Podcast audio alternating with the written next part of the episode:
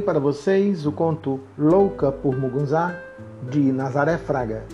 O conto faz parte da coletânea Ceará de Milho e Mandioca, um tributo à culinária cearense, livro escrito pelo coletivo Dalirantes. Era uma oportunidade maravilhosa ir naquela viagem. Desde adolescente sonhava atravessar as fronteiras do país, ver outros mundos. E aquilo lhe apareceu de uma beijada e para conhecer mais sobre música, sua paixão. Mas tinha dúvidas se deveria se arriscar. Para além dos importantes problemas de saúde, tinha certeza de que não aguentaria tanto tempo sem esbanjar-se na sua preferência. Mugunzá salgado e com feijão, complementado por carne, mocotó de porco e cheiro verde. Acho que não vou ter coragem de embarcar nessa aventura linda. É uma merda, porque sempre quis tanto viajar para outro país, ainda mais com vocês.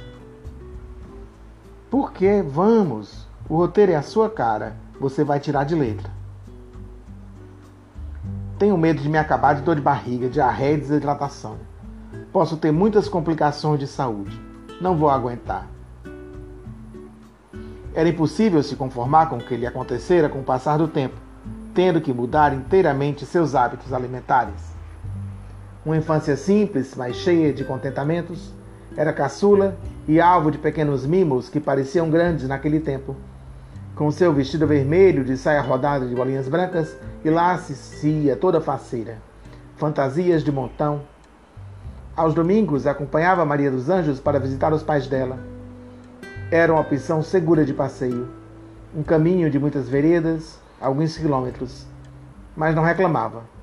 Na maioria das vezes, usando uma toalha na cabeça para se protegerem, faziam várias paradas para pedir água. No meio da tarde, um copo d'água era um refrigério bem-vindo, mesmo natural, porque não havia geladeira no sertão naquele tempo. Parar também servia de desculpa para uma prosa com conhecidos, quem sabe tomar um refresco, um café ou receber outro agrado. Se esbaldava em qualquer merenda que lhe ofereciam. Mas num dia só passou duas vergonhas. Recusou a água que ofereceram. Não teve coragem de beber aquela gosma escura. Não houve insistência para que a fizesse mudar de ideia. Envergonhada com sua recusa incomum, dos anjos deixou escapar que ela já sabia ler. De pronto, a dona da casa entrou no quarto e reapareceu com a carta.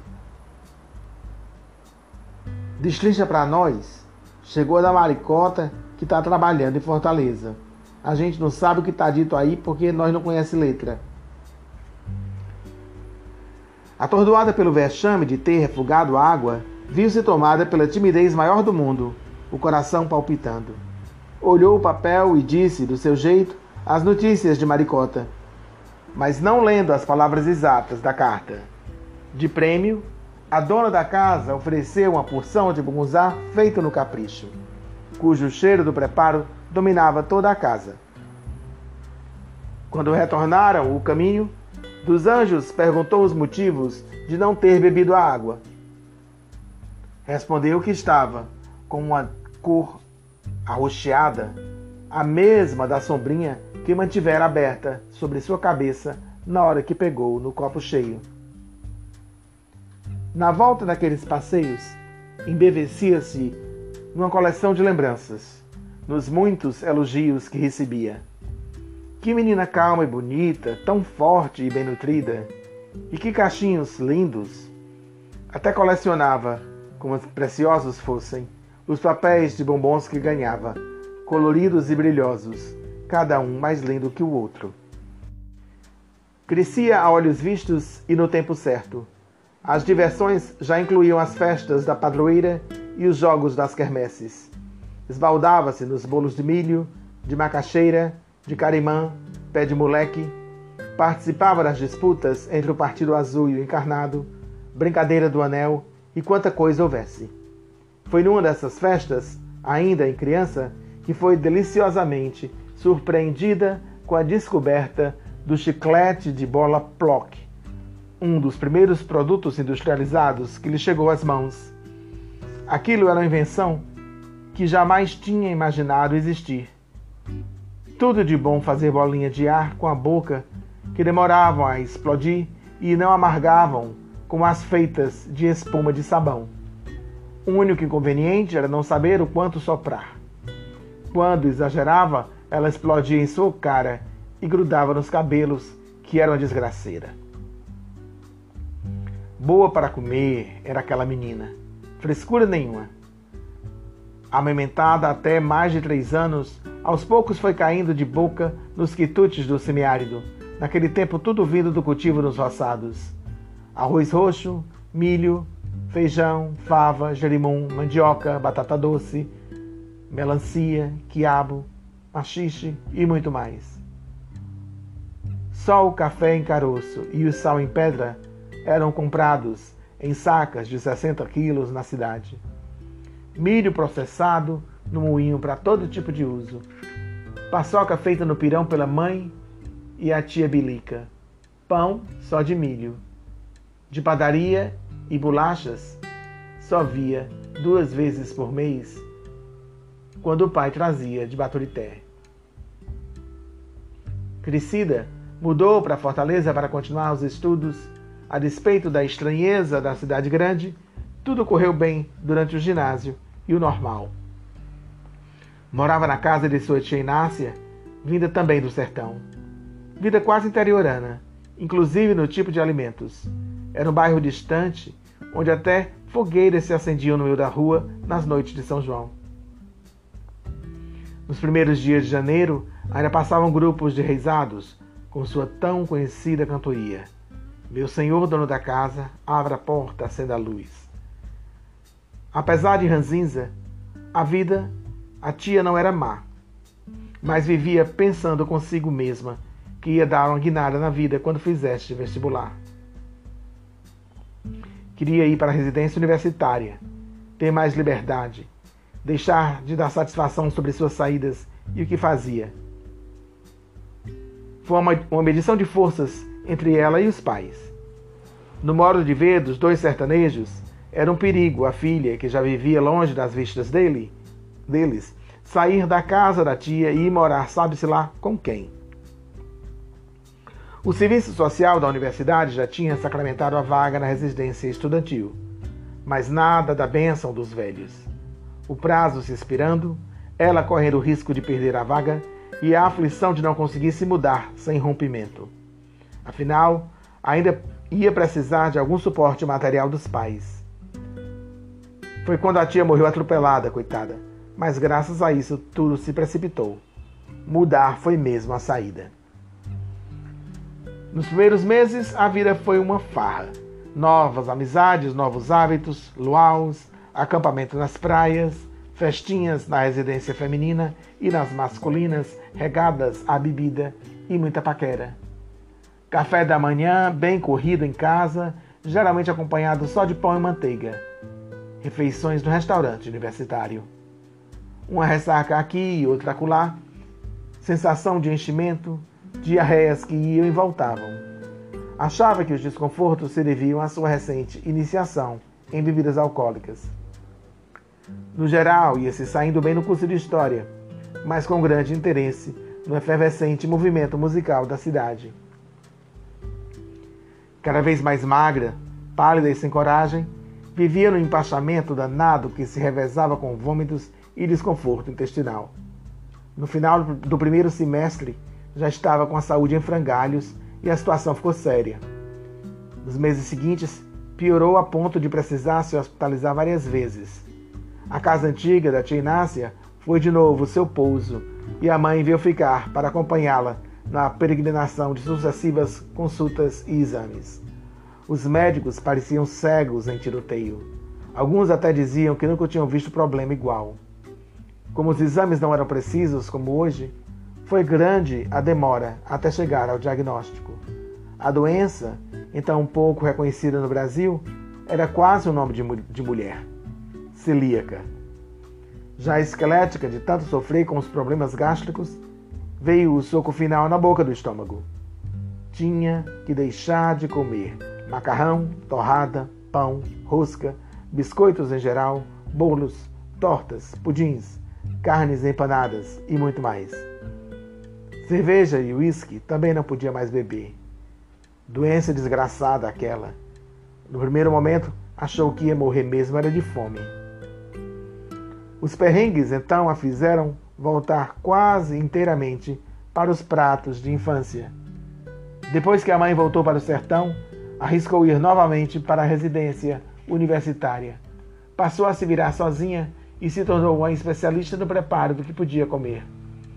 Agora, realçando e consumindo frequentemente o prato que mais a agradava, o muguzá salgado. Terminado o preparo, estava completa a refeição. Nenhum complemento era necessário. Algumas vezes quase botou tudo a perder ao arriscar voltar a comer no restaurante universitário ou em outros locais. Com as opções de bebida restringidas, sair com os amigos ficou sem graça. Entrou no conservatório de música e foi levando os dois cursos. Depois, abandonou a história e terminou se dedicando a tocar flautas, por sua versatilidade incomparável e pelas emoções que seus sons despertavam. Em um sarau de sua residência, teve o primeiro contato com o grupo Tarancon, que na década de 1970 gravava ritmos e canções latino-americanas. Tão encantada ficou com efeitos das zamponas que renovou sua jura de um dia atravessar as fronteiras do Brasil para conhecer de perto a verdadeira música dos Andes. Em junho daquele ano, Carlene e Pedro organizaram a ida à Argentina para um festival de música em Buenos Aires e outro no, povoado nativo de Purmamarca, ao norte daquele país. Com o tio militar, a amiga garantiu as passagens de avião. Teriam hospedagem em um seminário na primeira cidade, daí em diante teriam que mochilar e contar com o suporte daquele amigo argentino que trouxe o Tarancon para o sarau. Dominou o medo e embarcou no avião da FAB com o coração aos saltos. Eram seis pessoas na aventura. Voo pingado, três escalas, oito horas de duração até chegar a Foz do Iguaçu, no fim da tarde. Depois atravessaram a ponte para o lado paraguaio até Ciudad del Este e dali até Posadas, já na Argentina. Na travessia até Pousadas, o velho ônibus levava tanta gente sentada quanto em pé. Comércio de todo tipo rolando solto. Comprou um grande depósito de azeitonas em conserva e acomodou no bagageiro acima da cabeça. Pensou que as azeitonas incrementariam seus lanches. Com os sacolejos, o depósito vazou e ela seguiu cheirando a salmoura até o próprio destino. Passaram o dia circulando pelas ruas da cidade. No fim da tarde, compraram alimentos e jantaram num banco da praça. Dispensou o salame e os pães e resignou-se a comer só azeitonas, queijo e vinho.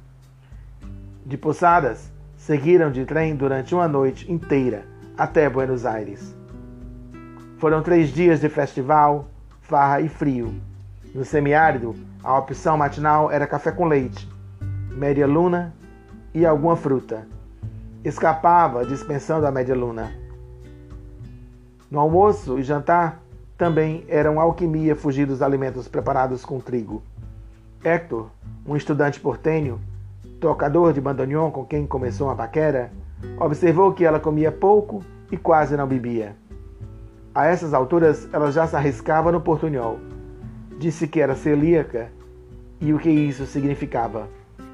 Ele adiantou que na próxima cidade para onde iriam, por uma marca, certamente ela comeria, comeria melhor, porque era uma região de gastronomia mais nativa, onde viviam os Quechuas. Foram de avião até Jujuí e de lá em ônibus para Porcamarca. Percorrendo o longo trecho montanhoso, pouco aproveitou da paisagem e da vista deslumbrante do Cerro de Sete Cores devido à fome e às náuseas. O grupo era esperado por Rolando, um amigo local de Hector. De muito boa vontade, ele foi se adiantando para mostrar a arquitetura colonial do povoado, o mercado de artesanato, a seiscentista igreja de Santa Rosa, construída em adobe, bem no meio da praça central minúscula.